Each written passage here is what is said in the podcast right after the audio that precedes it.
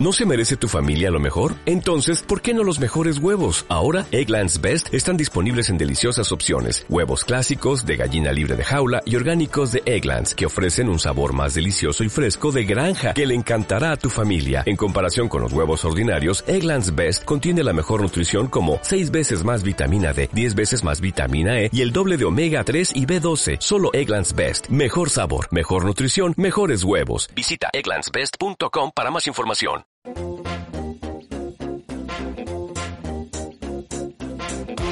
Esto es Visión Global con Gema González. Los autónomos satisfechos tras el preacuerdo alcanzado con el Gobierno para prorrogar las ayudas a este colectivo y la prestación por cese de actividad hasta el próximo 31 de enero.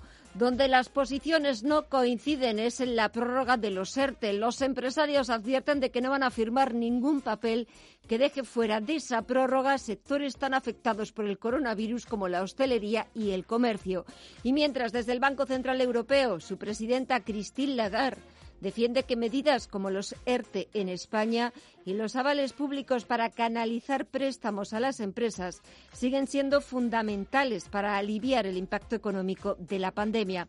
Entre tanto, miramos al otro lado del Atlántico, la bolsa más importante del mundo, a Wall Street, que inicia la semana en verde y con los inversores pendientes del segundo gran paquete de estímulos. La presidenta de la Cámara de Representantes, la demócrata Nancy Pelosi, ha reconocido que ayer habló con el secretario del Tesoro, con Steven Mnuchin, con el que sigue discutiendo esa nueva ronda de estímulos de 2,4 billones de dólares. El Congreso estadounidense la votaría como pronto la próxima semana. Echamos un vistazo a las pantallas. Tenemos al promedio industrial Dow Jones, que sube casi 500 puntos, un 1,76% en los 27.651 puntos. El SP500 repunta un 1,77% en los 3.356 puntos y subidas también muy similares para el sector tecnológico. Tenemos al Nasdaq 100 que sube un 1,75% en los 11.346 puntos. Echamos un vistazo al resto de bolsas latinoamericanas. Alba Navarro, muy buenas noches. Muy buenas noches. Tenemos signo mixto en las principales bolsas de América Latina, con importantes caídas. El Bovespa de Sao Paulo pierde un 1,6%, marca 95.000 420 puntos y con importantes ganancias el IPC mexicano está ganando un 1,8 y marca 37.256 puntos. También tenemos en verde al IPSA chileno que sube un tímido 0,16% y marca 3.594 puntos y subidas también suaves en el caso del Merval de Buenos Aires gana un 0,3 y marca 42.171 puntos. Echamos un vistazo al mercado de divisas. El euro sigue cotizando por debajo de los 1,17 dólares en tiempo real. Se cambia la divisa comunitaria por 1,1663 dólares y si echamos un vistazo a la libra, la divisa británica se cambia ya por 1,28 dólares. En el mercado de materias primas estamos viendo una recuperación en el precio del crudo, el de referencia en Europa, el tipo Bren, está subiendo un 1,3% y rozando los 43 dólares el barril. El futuro del West Texas, el de referencia en Estados Unidos, también repunta algo más de un 1% hasta los 40,70 dólares.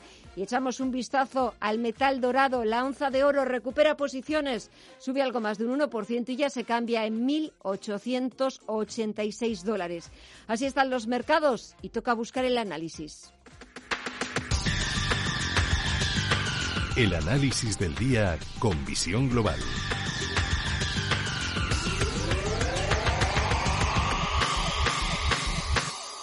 Y saludamos a José Ignacio Gutiérrez Lasso, que es presidente de MG Valores. José Ignacio, muy buenas noches.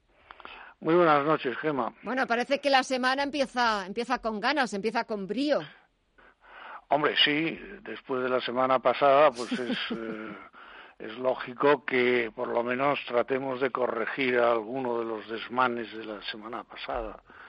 Yo creo que es así de sencillo y no creo que haya mucho más que explicar creo que la sesión de hoy realmente es una sesión que, que lo que revela es que la semana pasada eh, nos pasamos tres pueblos y probablemente eh, eh, lo que tenemos que hacer es volver un poco a la, a la senda de, esa lateralidad que estamos eh, sufriendo o que estamos teniendo desde hace prácticamente tres, cuatro meses.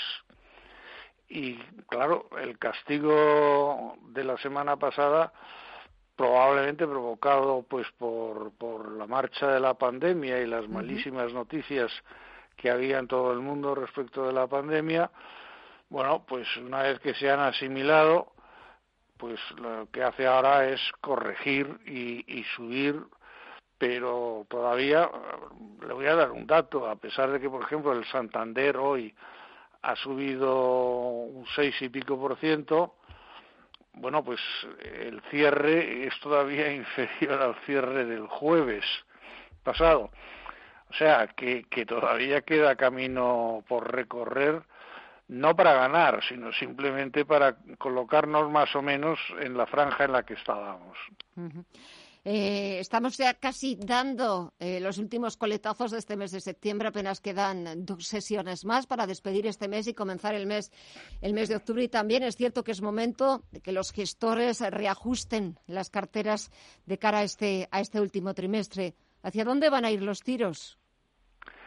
Bueno, pues es muy complicado. Yo creo que nadie lo sabe. Realmente el mercado está pesimista. O sea, eso vamos a darlo por descontado. Pero cuando hay cierta unanimidad en el pesimismo, normalmente el mercado hace justo lo contrario. Lo cual, eh, bueno, pues es una señal que puede ser incluso positiva ese pesimismo. Ah, ¿Dónde van a ir? Pues no lo sabemos. Entre otras cosas, vamos a ver algo que se está esperando con verdadera curiosidad o yo diría incluso que ansiedad. Y es que a partir del 15 de octubre vamos a tener los resultados del tercer trimestre que si, si recuerdas, los del segundo trimestre fueron catastróficos, mm. tanto en crecimiento como en beneficios empresariales. Sin embargo, en el tercer trimestre esperábamos, esperamos que las cosas no solamente se hayan dado la vuelta, sino que se hayan dado la vuelta de una forma importante pero es que además cuando empiecen a conocerse los resultados empresariales va a coincidir con los debates presidenciales en Estados Unidos. O sea que vamos a tener un mes de octubre francamente interesante. ¿Hacia dónde van a ir los los eh, los gestores? Pues no lo sabemos, mm. no lo sabemos. Es decir, supongo que ahora habrá de todo, porque también hay contrarios, ¿no? Y que a veces pues son los que ganan. Pero, pero es muy difícil pronosticar una dirección. Yo creo que de todas maneras la, el curso de la pandemia va a seguir teniendo su importancia, que en estos momentos además se viene a añadir con eh, los datos, opiniones, etcétera, de los debates presidenciales en Estados Unidos y no digamos ya en, mitad del trimestre, a principios de, noviembre, las elecciones presidenciales. Pues, pues yo creo que es un trimestre importante. Sí, sí, muy importante, porque ¿qué tal le sentaría a los mercados si ganara Joe Biden? Uf. pues no lo, sé, no, lo, no lo sé. Es posible que en un principio lo acogieran con, incluso con, con ah, cierta pasividad, pero yo creo que hay una, por lo menos en el mundo económico, hay una desconfianza general hacia las líneas, eh, sobre todo económicas, que puede que puede articular la presidencia de Joe Biden y, y además de, de bueno de otras de otras muchas cosas. Ah, eh, hay una cosa que es fundamental, que a, Trump ya le conocemos, o sea, ya sabemos que es un, un hombre rudo, eh, sabemos cuál es su, su estilo de lenguaje. Que, tiene un dedo fácil. También. Que tiene un dedo fácil y, y, gatillo también. También, también. Entonces, bueno, pues ya sabemos cómo es pero sin embargo no, y al mercado le ha ido estupendamente contra el mercado ahí está no entonces cualquier cambio contra una persona a la que el mercado le ha ido estupendamente yo no me fío mucho. Es decir yo no me gustaría fíjese que no es que no es santo de mi devoción ni me es simpático vamos todo lo contrario pero yo creo que con Biden el mercado perdería dinero. Además es que al inversor estadounidense y al inversor en general y al mercado lo que le interesa es ganar dinero.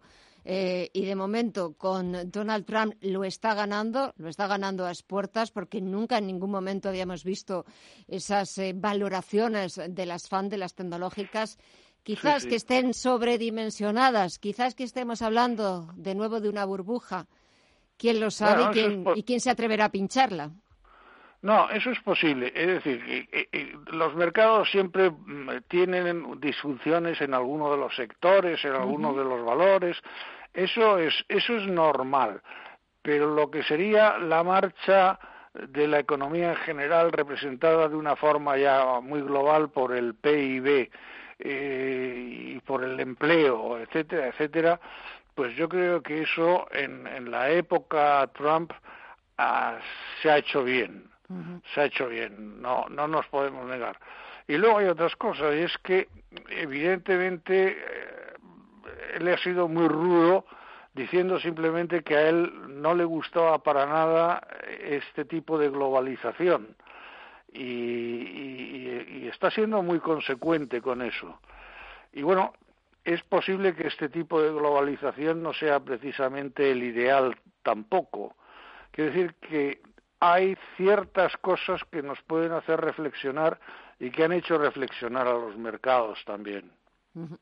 Pues veremos a ver qué queda todo. La verdad es que el, el mes que se nos avecina, hasta ese 3 de noviembre, como decías, José Ignacio, estoy totalmente de acuerdo contigo. Es un mes interesante y aquí estaremos para contarlo, para analizarlo con profundidad, porque todo lo que pasa en Estados Unidos al final acaba repercutiendo, para bien o para mal, aquí en Europa, en este pobre viejo continente. José Ignacio Gutiérrez Lasso, presidente de MG Valores, un verdadero placer charlar todos los lunes contigo. Cuídate mucho y hasta la próxima semana. Un fuerte abrazo. Muchas gracias, igualmente. Hasta luego. Visión global. Los mercados.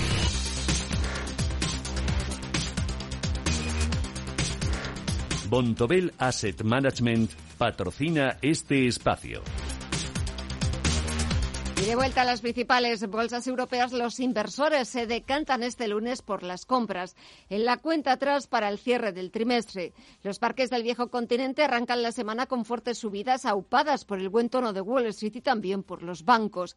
Aquí en España, la bolsa española, el IBEX 35, ha vivido este lunes su mejor sesión en más de un mes. Se ha quedado a las puertas de los 6.800 puntos, con lo que se aleja de sus mínimos desde mayo, gracias al empuje de ArcelorMittal, que ha subido más de un 11%, y de Santander, que se ha revalorizado casi un 7%. De los 35 valores del IBEX, solo uno en negativo, Almiral, que ha perdido un 4,2%.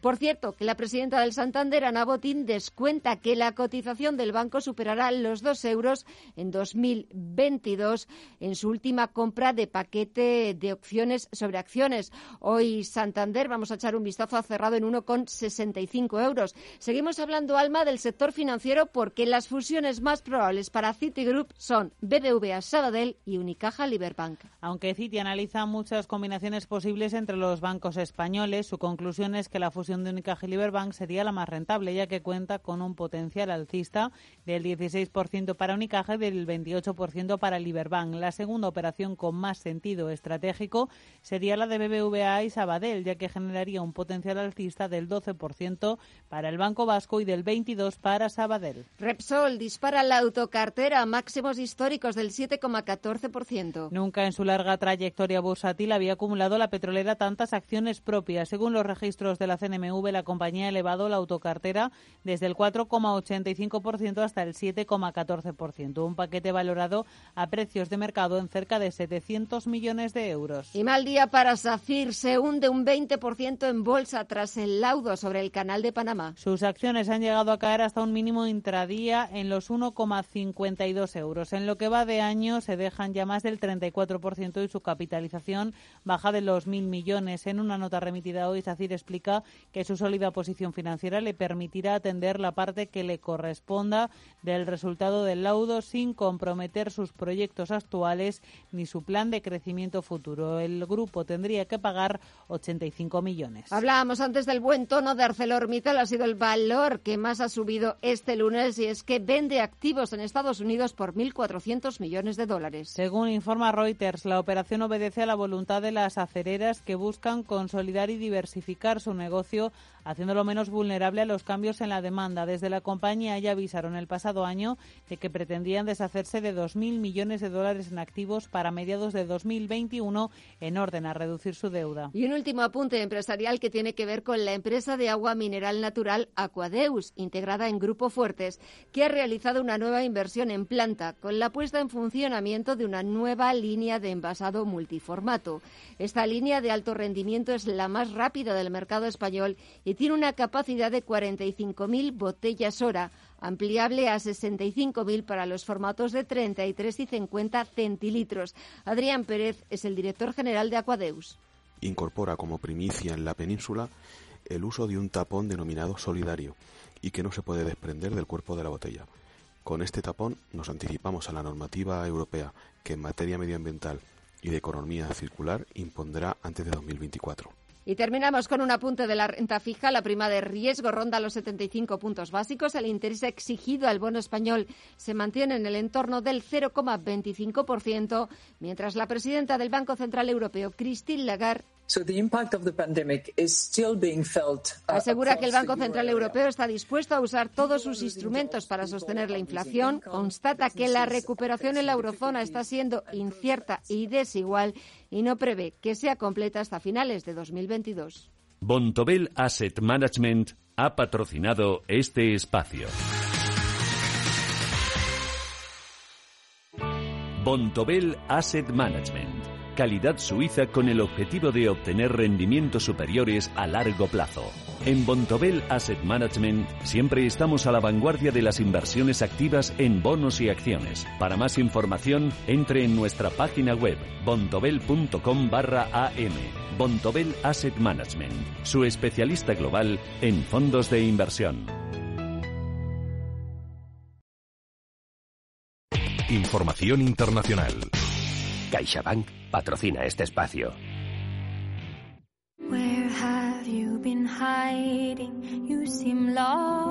Un nuevo escándalo salpica a Donald Trump, esta vez relacionado con el pago de impuestos. El presidente de Estados Unidos habría pagado tan solo 750 dólares en impuestos sobre la renta en 2016, el año que ganó las elecciones, y la misma cantidad en 2017. Pero es que antes de esos años no habría pagado nada al fisco durante una década. the sun. Es una información que publica hoy el diario The New York Times después de que Trump se haya negado desde la campaña de las elecciones a publicar sus declaraciones de impuestos, algo que han hecho todos sus antecesores a lo largo de la historia. El magnate y empresario, además de presidente, habría conseguido evitar pagar más impuestos porque declaraba más pérdidas que ingresos durante esos años, algo que apunta a este medio que no le habría impedido disfrutar de un estilo de vida costoso al deducir impuestos sobre lo que algunos considerarían gastos personales, como el uso de sus residencias, aviones o 70.000 dólares en peluquería y sesiones de maquillaje para su hija Ivanka. En una rueda de prensa celebrada minutos después de hacerse pública esta información, el presidente Trump ha calificado los datos como noticias falsas. Todo se revelará, pago mucho y pago mucho en impuestos estatales sobre la renta, ha dicho Trump, quien ha vuelto a insistir en que hará públicos todos los detalles de su declaración de impuestos una vez la oficina encargada de este asunto termine con sus investigaciones. Lo cierto es que estar sometido a una investigación de la IRS no impide publicar la declaración de impuestos. Desde el Partido Demócrata, la presidenta del Congreso, Nancy Pelosi, dice que es una señal de desdén del presidente presidente Trump por las familias trabajadoras de Estados Unidos.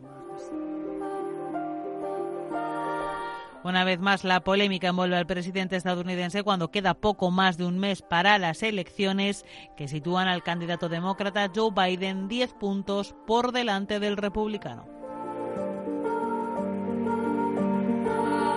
CaixaBank ha patrocinado este espacio. Contigo aprendí. En estos meses hemos aprendido muchas cosas, pero la más importante es que queremos seguir estando contigo. Y en CaixaBank, estar contigo significa que estés protegido con MyBox para que puedas dormir tranquilo. Infórmate en caixabank.es. CaixaBank. Escuchar, hablar, hacer.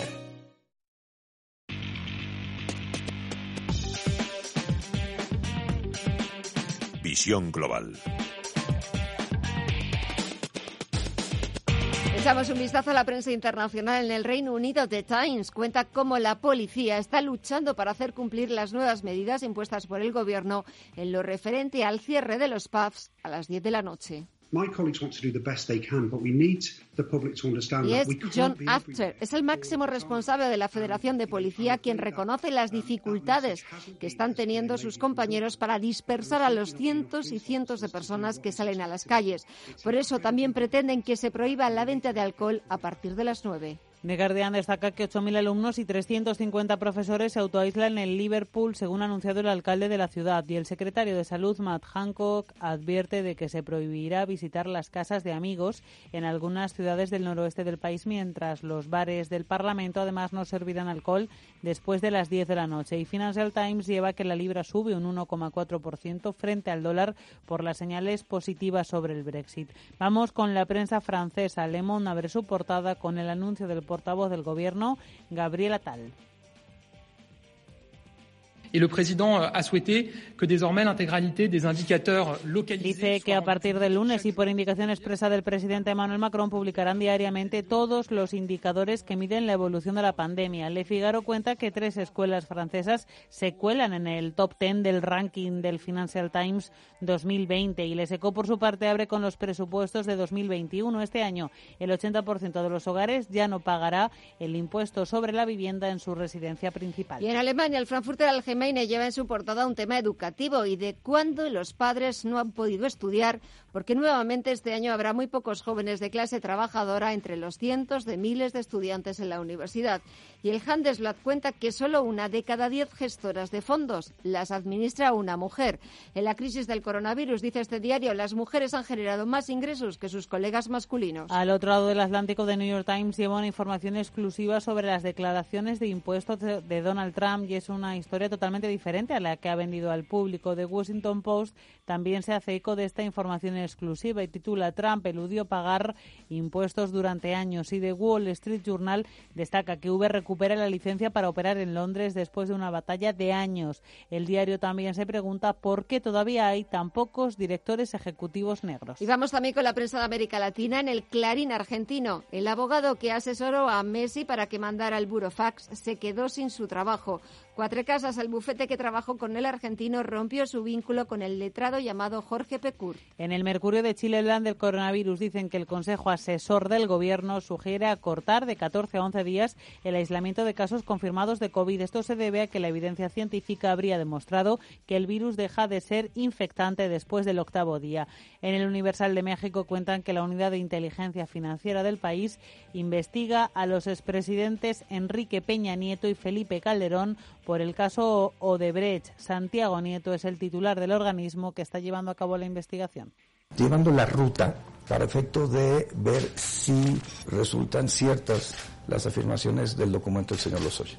Entonces vamos operación por operación descrita, haciendo pues, la revisión en el sistema financiero, en los sujetos obligados por actividades vulnerables, para efecto de determinar si hay elementos o no para poder, en su caso, presentar una denuncia. Y terminamos en el globo de Brasil. El desgaste entre las parejas aumenta con el confinamiento y los coqueteos virtuales también aumentan en la pandemia. Según dice este diario, el coqueteo por Internet se convierte en una alternativa de escape.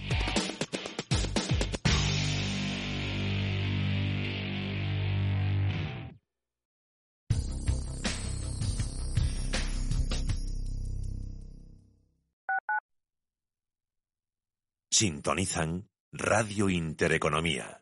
Al principio pensaba, lo alquilo, no lo alquilo, lo alquilo, no lo alquilo. Luego, con renta garantizada, pensé, lo alquilo.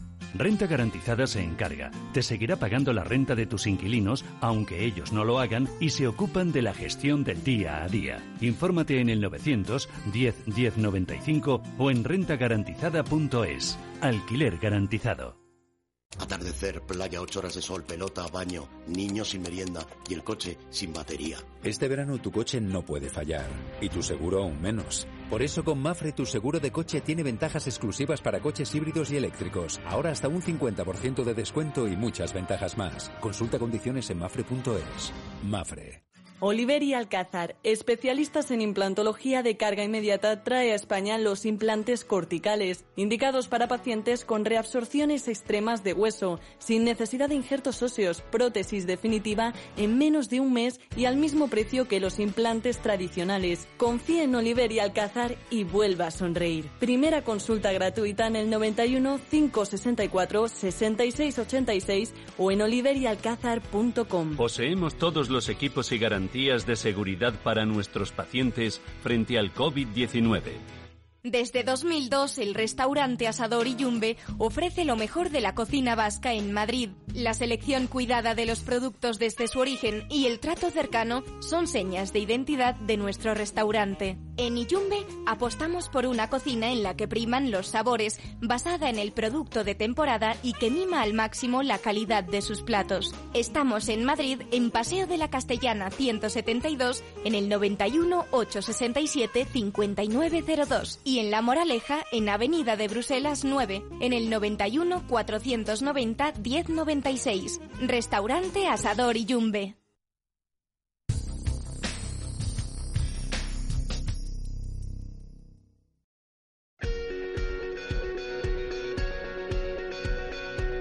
En Visión Global, la entrevista del día.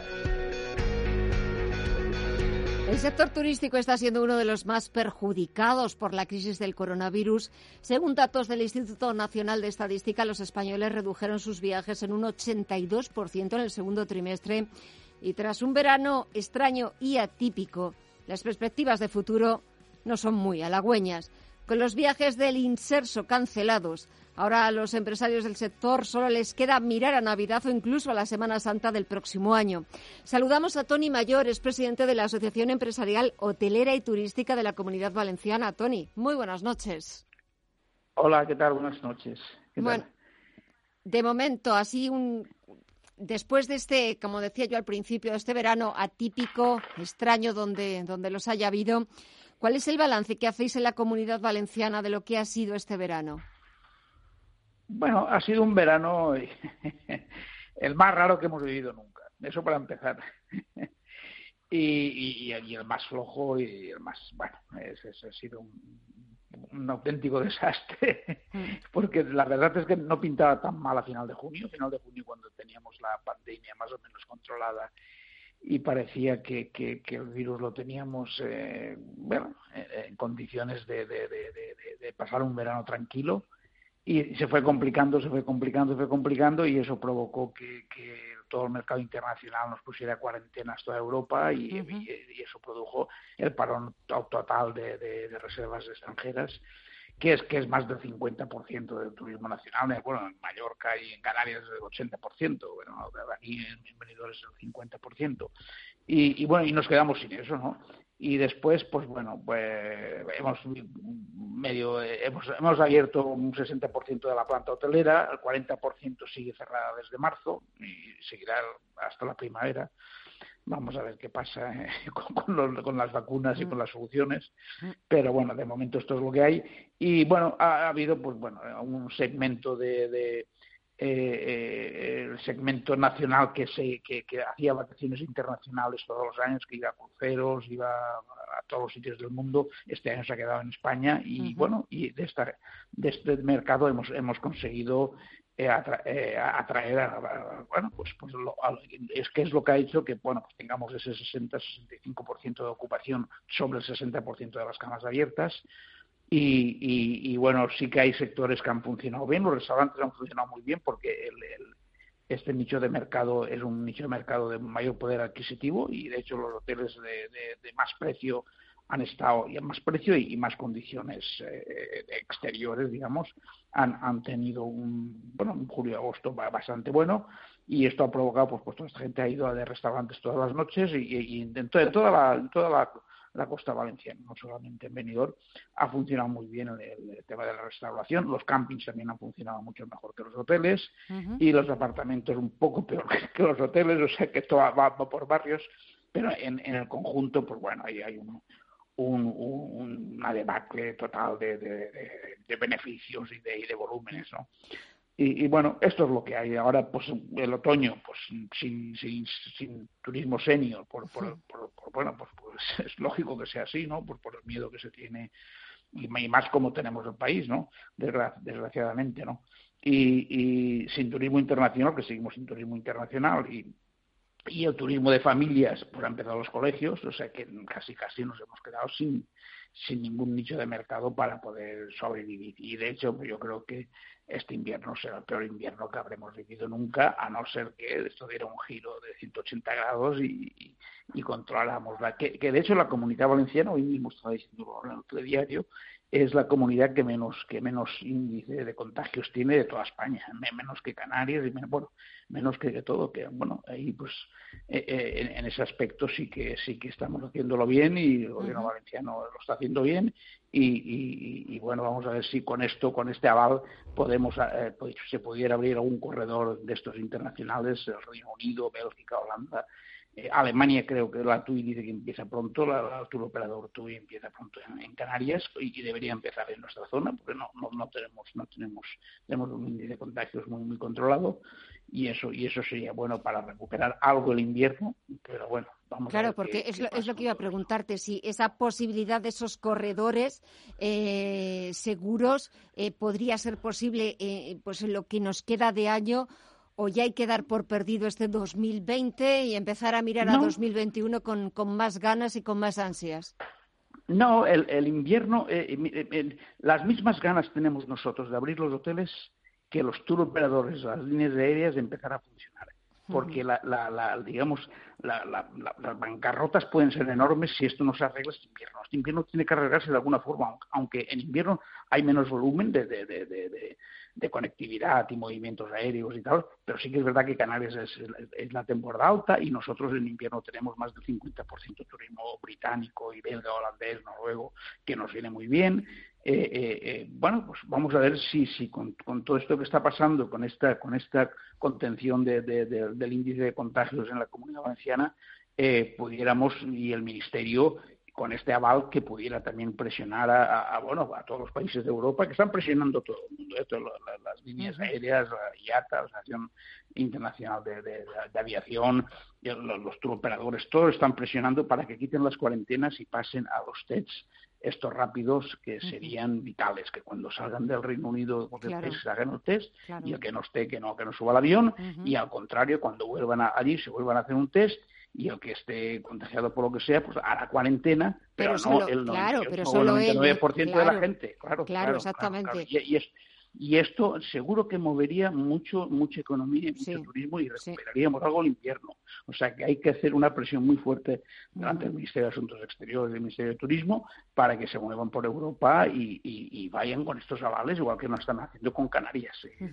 que, estemos nosotros en ese mundo, que francamente en invierno solamente en el turismo internacional funcionábamos Canarias, Benidorm y algo la Costa del Sol después funcionaba por Madrid y Barcelona, las ciudades, la cultura, eso también funcionaba, pero claro, ahí ya con los diferentes índices de, contagios, pues se tendrán que vérselo y tendrán que hacer un estudio, digamos, región por región o zona turística por zona turística y ver quién tiene posibilidades de, de, abrir, de abrirse y quién no.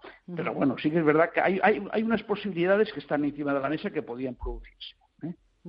Y sobre todo porque también eh, en lo que nos queda de, invierno hay puentes como muy sugerentes para, sobre todo porque necesitamos desconectar eh, un poco, pues eh, viajar también, irnos unos días y es cierto que ahora pues llega el mes de octubre, ese puente del Pilar, luego llega noviembre, en diciembre. Sí, y quizás pues también, es, claro, de noviembre. Exacto, pueden ser momentos como para volver a... Claro.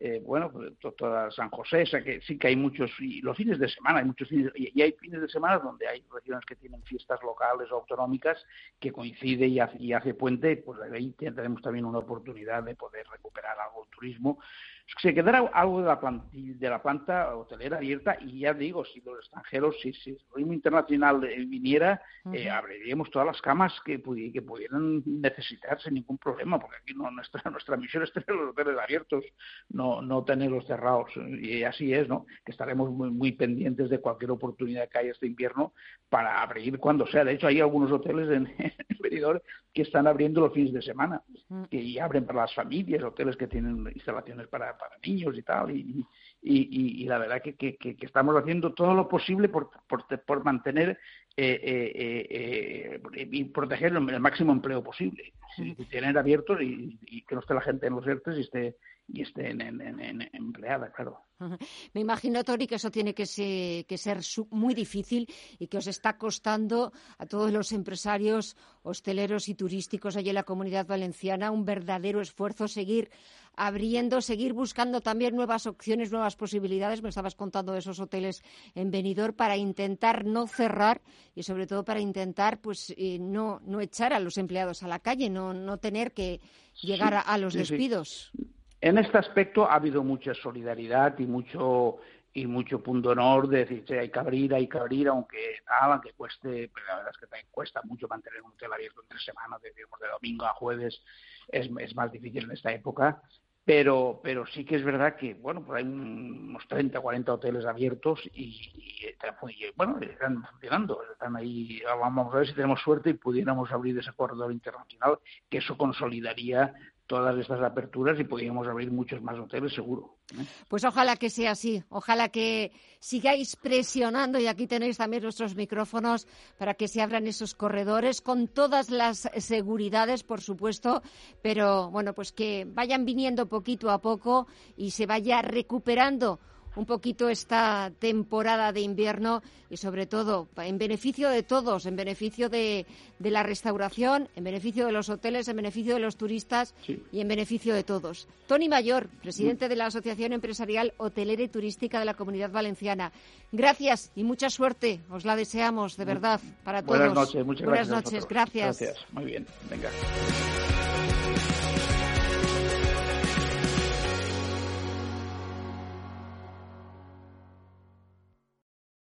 Si mantienes la cabeza en su sitio, cuando a tu alrededor todos la pierden, si crees en ti mismo cuando otros dudan, el mundo del trading es tuyo. Trading 24 horas, un sinfín de oportunidades. Cuando ves la oportunidad, IG. Todas las operaciones conllevan riesgo. 76% de las cuentas de inversores minoristas pierden dinero en la negociación de CFD con este proveedor. Debe considerar si comprende el funcionamiento de los CFD y si puede permitirse asumir un riesgo elevado de perder su dinero. No hay secretos para estar bien. En Bienestar llevamos más de 20 años comprometidos con todo lo que significa disfrutar de una alimentación saludable. Descubre un nuevo bienestar, el pozo.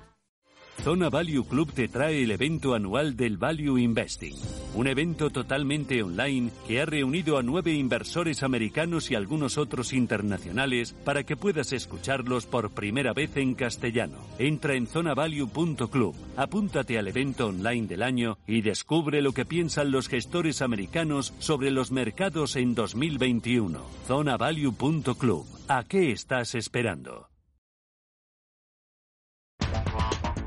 En Visión Global, la tertulia de los negocios. Pasan 44 minutos de las 9 de la noche, una hora menos en la comunidad canaria. Comenzamos saludando a Miguel Villarejo de Actualidad Económica. Miguel, muy buenas noches. Hola, muy buenas noches, Gemma. Y mira, para que no se me olvide, aunque me voy a adelantar 24 horas, felicidades porque mañana es tu santo. Efectivamente, San Miguel, San Gabriel y San Rafael. Exactamente. Entonces, bueno, pues va, por adelantado mis, eh, mis felicitaciones. Pues muchas gracias. Mira. A ver si tenemos mm, mañana algún motivo que celebrar aparte de la onomástica. Bueno, eh, no lo sé. te iba a decir que esperemos, pero madre mía, tal y como están las cosas, no. Quizás eh, eh, esperemos que, que, no, que no se equivoquen o que no nos tengan un poco mareando, que esto parece como un juego de pelota de un lado, de otro, como si tuviéramos que estar pendientes a ver quién es el que realmente decide una cosa u otra. Saludo también a Juan Iranzo, catedrático de Economía Aplicada de la UNED. Juan, muy buenas noches a ti también. Buenas noches, eh, muchos saludos, Gemma, a todos los oyentes y, Miguel, muchas felicidades por anticipado. Dicho lo cual, me parece absolutamente vergonzoso eh, que eh, por razones de enfrentamiento político se tomen decisiones que pueden afectar a miles de ciudadanos y pueden afectar a la economía significativamente, como ya ocurrió en el mes de mayo. A mí me parece indignante que los políticos no sean conscientes de la gravedad de verdad de la situación y que el problema no es político, sino que es sanitario, es económico e incluso es psicológico por parte de eh, gran parte de la población. Miguel. No, eh, yo lo que a mí lo que me parece mm, absolutamente alucinante es que seis meses después del estallido de la, de la pandemia todavía no haya criterios objetivos eh, ni haya datos oficiales objetivos que puedan arrojar alguna luz sobre cuál es la situación. O sea, si eres inglés, si eres neozelandés, si eres coreano, si eres estadounidense, tú tienes una web en la que entras y ves cada día los positivos, los, los hospitalizados, los ingresados en UCI, los muertos y sabes en, en todo momento en qué situación te encuentras. Aquí esto es un disparate, o sea, los lunes te dan un dato de muertos, pero luego te dicen, no, es que estos muertos vienen arrastrados, algunos de unas comunidades en realidad han pasado los fines de semana. Bueno, que no haya datos los fines de semana me parece una vergüenza, me parece absolutamente increíble, como si la gente dijera, no, no, no, no, no se muere. Y tengo entendido que, incluso cuando estos datos se facilitaban, pues algún investigador extranjero estaba muy sorprendido de que los fines de semana en España no se muriera nadie, ningún enfermo de COVID. Y entonces mm, mm, em, arguían o elucubraban todo tipo de teorías absurdas. Bueno, pues sin información, sin una buena, sin unos buenos datos, es imposible. Uno escucha a ella decir, no, es que la situación es intolerable. Mm. Y luego escucha al consejero de la Comunidad de Salud de la Comunidad de Madrid decir, no, no, no, la situación está mejorando. Pero es que no sabemos, no, no hay manera de saber porque no hay datos objetivos, ni siquiera se ponen de acuerdo en, en, las, en, en, la, escala para decir, estamos bien, estamos mal, estamos fatal o, o estamos mejorando. Y, y, claro, el resultado es que esto no, esto no es un, no, es el VAR, no es un marcador, no es que estamos viendo si ha sido o no penalti, esto es que estamos viendo si puede abrir un montón de empresas. Esto estamos viendo gente que se está muriendo, gente que está en la UCI. Esto es una situación dramática y este gobierno, seis meses después, sigue sin ofrecer datos fiables. No sabemos cuál es la situación. Sabemos que es mala, sabemos que es mala, pero no sabemos si es muy mala, pero hasta, qué catastrófica. Punto, claro, hasta qué punto es mala. Porque escuchas, claro, y si va para adelante o va para atrás. Escuchas al ministro de Sanidad y ya está, ya llegamos tarde. Hay que actuar y actuar con pues determinación ya.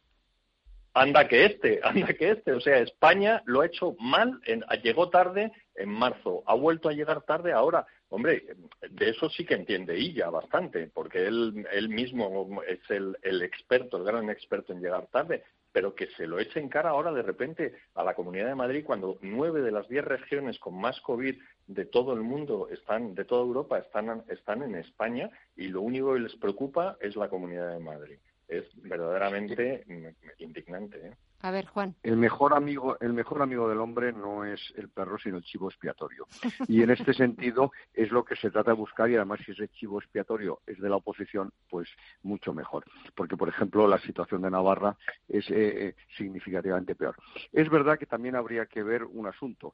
Eh, el número de positivos depende también en gran medida del número de pruebas PCR que se hacen. De tal manera que yo creo que lo que hay que seguir básicamente, y no tenemos tampoco datos objetivos, es la evolución de los hospitales, de los hospitalizados, de las altas y de los que entran en UCI. En ese sentido, sí que parece que en el caso de Madrid ha habido un punto de inflexión y ya las entradas se, se han reducido un 60%. Pero bueno, en cualquier caso, lo que es increíble en comparación con otros países es que este asunto sea un, factor de enfrentamiento político en lugar de ser razón de Estado. Eh, y, cuál es la consecuencia? Pues que somos el país de la OCDE que peores resultados sanitarios tiene.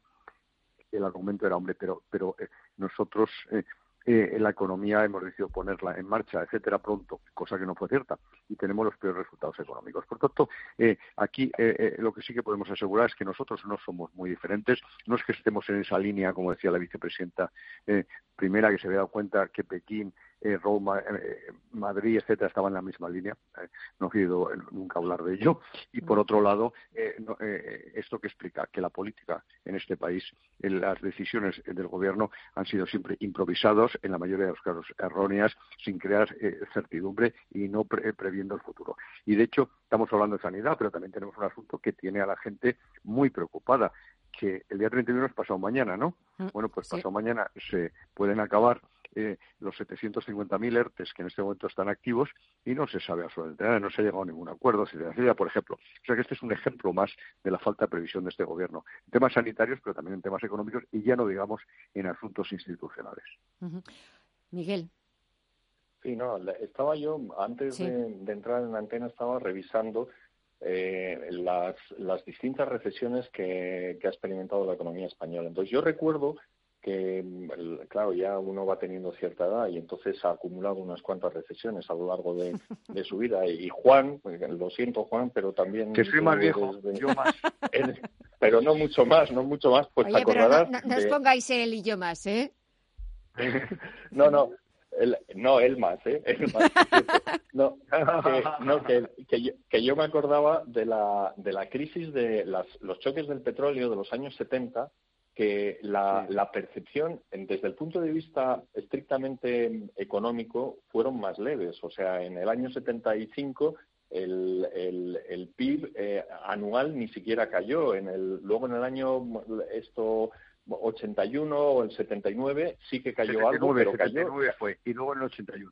Pero décimas, ¿eh? Décimas. pero cayó décimas. Pero la percepción que tenías tú desde la calle es que la crisis era muchísimo más grave de lo que luego fueron, por ejemplo, la crisis del 92, que la crisis del 92 fue mucho más profunda desde el punto de vista económico, pero fue hubo una recuperación rápida y sobre todo la percepción en la calle es que fue una crisis que se resolvió mm, fácilmente. ¿Y cuál fue la razón por la que nosotros percibíamos que en los años 70 la crisis era mucho más profunda de lo que en realidad era? Pues porque además de una crisis económica, era una crisis política y era una crisis institucional. Y eso es lo que está pasando con esta. esta. Esta crisis que empezó siendo sanitaria y rápidamente se convirtió en económica, ahora está mutando a institucional. Y eso sí que puede ser un lastre muy importante, porque lo lógico es que cuando la situación sanitaria mejore, la economía se recupere con cierta agilidad. Pero si lo que tenemos es un debate en España, están aprovechando los políticos para cambiar el régimen del 78, acabar con la, con la monarquía, revisar el código penal, en fin, darle la vuelta como un calcetín al régimen, entonces nos vamos a encontrar con que los inversores no van a querer entrar en este país porque van a decir aquí no hay estabilidad y no hay estabilidad porque ahí tienen una crisis mucho más profunda mm, de lo que de lo que los datos económicos reflejan. Juan. Eh, hombre, sin lugar a duda. En primer lugar, simplemente matizar, eh, eh, vamos, eh, ratificar lo que ha dicho Miguel sobre el, 73, pero es que además, además, estábamos muy mal acostumbrados. Es que veníamos de un crecimiento durante 13 años del 6% anual acumulativo. fue la época del desarrollismo, fue el desarrollo de la clase media. Entonces, de repente, sí que esa clase media vio como sus costes se dispararon, vio cómo aumentaba el paro, porque nosotros no teníamos paro, entre otras cosas, porque habíamos dos millones de españoles que habían emigrado a, Suiza y sobre todo a Alemania. Y luego, por otro lado, estaban volviendo. Por tanto, eh, se dieron una serie de dificultades, pero evidentemente la situación eh, eh, se, se, puso en entredicho porque, entre otras cosas, se vinculaba la crisis económica a la transición política, cosa que no tenía nada que ver. Y en este momento, pues también ese modelo institucional que se construyó a partir del 75, 77, bueno, pues se pretende destruir y eso es muy peligroso. Hay que tener en cuenta que los inversores en este momento están bastante sorprendidos, nacionales y extranjeros, no solo porque tengamos la mayor caída eh, de, de, de los países de la Unión Monetaria, sino porque además eh, están entredicho la seguridad jurídica, los derechos de propiedad. Eh, pues muchos inversores, sobre todo inmobiliarios, están perplejos con el asunto de los ocupas. Yo no puedo entender que a partir de la tercera vivienda no se considere eh, un delito grave contra la propiedad privada, sino una mera usurpación. Y en segundo lugar, es que nos pasan las cosas ya muy desapercibidas, pero el hecho de fijar por ley el precio de los alquileres va en contra de cualquier mecanismo de libre mercado y eso lógicamente pues también significa inseguridad jurídica que también nos penaliza. Estamos en una situación muy complicada y tenemos que coger el, el, toro por los cuernos institucional, económica y sanitariamente. Claro, pero ¿quién, como también ese otro refrán, ¿quién le pone el cascabel al gato, Miguel? Pues evidentemente este político no es que no le pueda poner, es que no le da la gana de poner el cascabel al gato, porque el señor Sánchez lo tendría muy fácil porque ahora mismo en el, en el Parlamento cuenta con una mayoría más que suficiente para tener un gobierno con una estabilidad y con una política económica homologable a la de a la de la Unión Europea. Lo único que tendría que hacer es pactar un gobierno de coalición con, con el Partido Popular y Ciudadanos y eso yo creo que lo aplaudiría absolutamente toda la, toda toda para empezar toda Europa y toda la clase empresarial y la inmensa mayoría de los de los trabajadores. Pero no lo hace, ¿por qué? Pues porque por cálculo electoralista él piensa que si mete un gobierno de coalición probablemente le crezca por la izquierda Podemos y, y al final él no pueda mantenerse en el poder, que es lo único que, le importa. Y entonces está recurriendo a, bueno, ya lo estamos viendo con, con, los presupuestos, está entregando la aprobación de los presupuestos, utiliza como moneda de cambio el indulto, utiliza como moneda de cambio el homenajear a, a etarras, es decir, está poniendo en saldo y por supuesto el tema de la monarquía o, mm. o, efectivamente o sea el, el, el hecho de que mm, permanezca impertérrito mientras los, el ministro, el vicepresidente le atacan a la, a la corona, pues en fin, es un, es un síntoma lamentable. Y luego está todo el tema independentista. O sea, el, hoy han ratificado la inhabilitación de, de Torra y, y, bueno, y, esto lo van a utilizar como como argumento victimista para seguir agitando el secesionismo y eso es otro motivo de preocupación por parte de los inversores. Hombre, normalmente ellos no se preocupan, nunca se han preocupado mucho de lo que pasaba en Cataluña, de, lo han visto como algo folclórico, no muy relevante, pero claro, es que eso se suma al COVID, se suma al parón de la economía, se suman demasiadas cosas. Claro, esto. Hombre, y la dejadez absoluta en temas económicos. Hoy mismo eh, eh, en la mesa del turismo decía, oye, que estamos aquí, que representábamos el, 40, el 14% del Producto Interior Bruto y que no hay ningún plan. Es el único país de, eh, de, Europa que no tiene un plan para el turismo y sin embargo éramos, porque ya veremos el segundo país turístico del mundo en cuanto a número de visitantes, el primero de recurrentes y probablemente esa situación va a costar recuperar porque entre otras cosas no solo es necesario que mejore el COVID y la movilidad de las personas y su renta, sino que además no hayamos perdido mercados que probablemente no podamos recuperar y sin embargo eh, hoy se quejaban dramáticamente de que no se les tiene en cuenta. Es más, eh, antes hablaba eh, Miguel del ministro de, Consumo, que es que no, no, calla. También dijo que el turismo no aportaba valor añadido, es que primero no sabía lo que era el valor añadido y segundo no sabía lo que era el 14%. Bueno, mejor si dejamos sin comentarios es, a... un ignorante, es un ignorante y además es que ellos no saben lo que lo que están defendiendo porque ellos pretenden esto que nosotros tengamos la misma economía que Alemania, a lo mejor, pero bueno, ¿y qué vamos a hacer? ¿Coches también de lujo o, ese mercado ya está cogido? Hay que pensar, hay que buscar nuevas opciones y eso consiste en, en la nueva economía y eso es mucha más libertad de mercado de la que ellos estarían dispuestos a, asumir, claro. Pero bueno, Miguel, que se perdió muchas clases de economía, pero desde luego la, división de, la, la, división del trabajo, la división internacional del trabajo, sin lugar a Bueno, ah, eh, eh, desaproveché muchas clases de economía y de muchísimas otras cosas más. Juan Iranzo y Miguel Villarejo, un verdadero placer. Miguel, de nuevo, felicidades. Y que nada, que mañana pases un buen día, que no haya malas noticias, ¿vale? Ojalá. Y ojalá que no haya malas noticias. Y, y bueno, poquito a poco, cuidaos mucho Y nada, hasta el próximo lunes. Un fuerte abrazo a los dos. Muchas gracias. Un fuerte abrazo. Adiós. Un saludo a todos.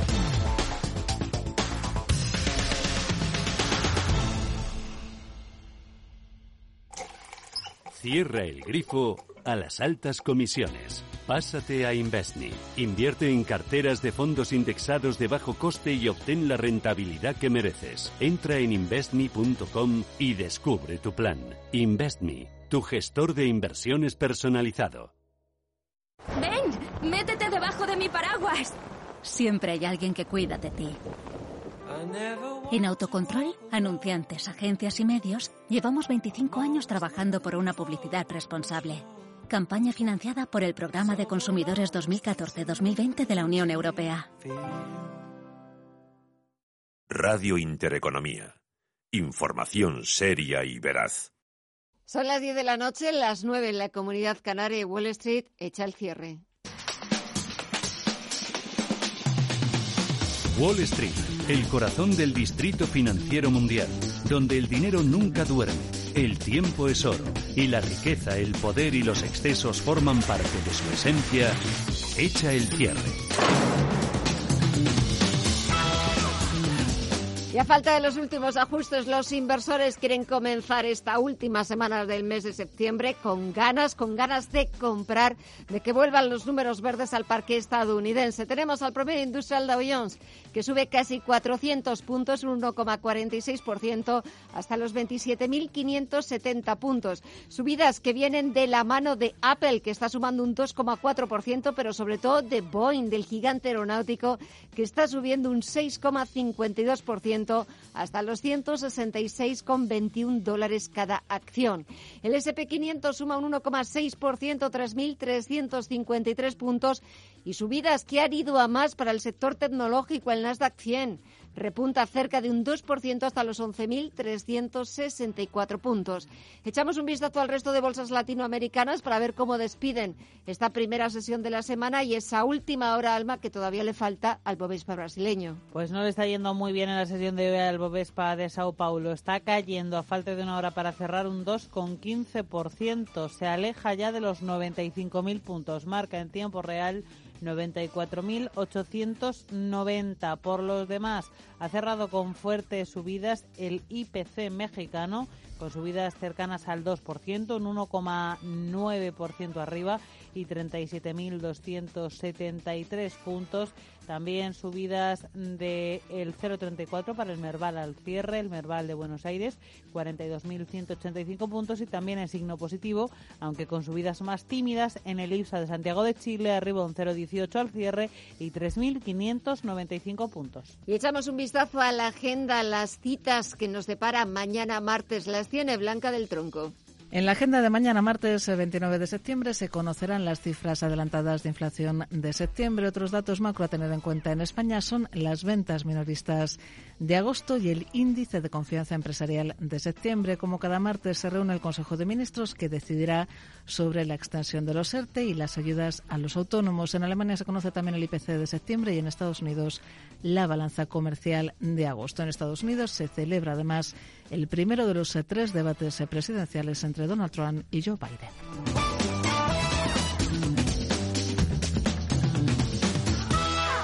Eso será mañana martes y, a partir de las nueve de la noche se lo contaremos con la ayuda de los mejores expertos, de los mejores profesionales. Lo analizaremos todo al detalle. Pero hasta entonces, que descansen. Gracias por seguir escuchando Radio Intereconomía. Y mañana volvemos puntuales a las nueve de la noche. Hasta mañana.